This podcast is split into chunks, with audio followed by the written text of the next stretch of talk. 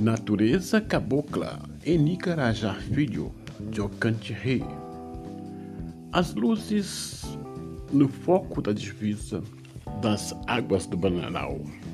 Cidade baixa, imersa em vidas, submersa em seres que não têm o que reclamar ao tempo ou ao temporal. Lá ninguém ainda disputa o território e sequer existe capital. As lápides e os balaustres naquela residência centenária, paredes firmes a preservar a arquitetura milenar. Encontro fitas coloridas na mão e não no carnaval. E é o povo indígena festejando suas forças, seu ancestral o céu azul de piscina, tipo aquele de Brasília Central, me fez lembrar doces feitos de chocolate granulado, onde não existe o mal. É aqui, chama Brasil, uma pindorama sem infinita e sem igual, pois cabe muita coisa, ainda que sem controle social. No meio dos festejos, muitos protestos também. Povo que era feliz, mas viveram com a definição de um marco temporal. Vê se tem jeito na vida. Não basta o que já arrasaram, promoveram o ecocídio branco. P branco pisou e a natureza afetaram. Querer definir nosso tempo nem mesmo nos consultaram, uma vez que essas águas que balançam na ilha não provêm seguindo para mar. Nessa jangada toda, não há nada a se provar. Somos povos originários, sim, pertencentes aos Carajá. Não precisa nem remar, pois as águas movimentam avenidas numa travessia inusitada que só eles é que fazem. Aruanã e Orixás, encontros de madrugada. Cedo demais vão pescar e trazer a saída para o rio. Mudou de cor. Aquele esverdeado foi Jaci, mãe lua, que ali deixou, mostrando onde o peixe se concentrou mas logo no café colocar a máscara esculpida, também pois era dia de festa, que emparedando selva de pedra, nossa arte se fez bem. Aquele Cristo braços abertos, contemplados na cruz e na TV, é o mesmo que Tupã, que sempre amor veio nos oferecer.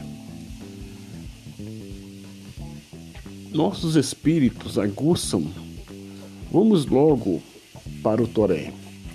Cantando e dançando, professamos nossa fé. Somos como os macacos, ressabiados e altaneiros, sabemos onde é que passa o inimigo bem longe do nosso terreiro. Aqui a viúva negra é protegida com louvor, porque por que exterminar com os bichos se a vida é para todos viverem com harmonia, pleno amor e sem dor. Sim, vidas aquáticas.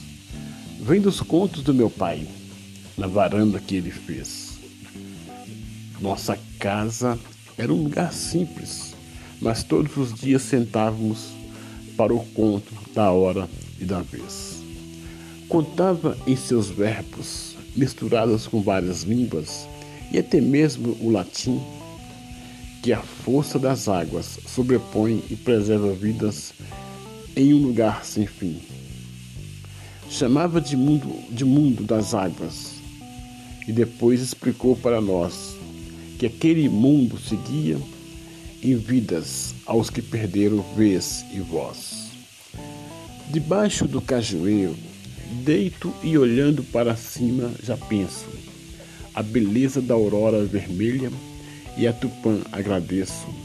Esse universo enorme, em desuso e que precisa mais apreço. Aqui tem mico-leão dourado, borboletas, pantera negra, cutia, as saracuras. É quem diga o que piavam noite e dia. Cantavam para a natureza, numa vibrante sinalização do despertar dos indígenas que para o campo já iam e o grande rio começavam a louvação. Louvavam aos membros perdidos por ataques, emboscadas e pessoas de, de armas na mão.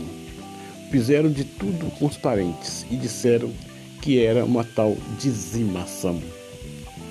Parecia um terrorismo, e meus tios ali se foram juntos com outros parentes. Mas meu povo, em resistência, apontava os caminhos e vinha ressurgindo nova gente originadas em fortes sementes. Assim fica um lamento de indígena e de um povo caboclo direto, para que a nossa natureza não se transforme em um cemitério.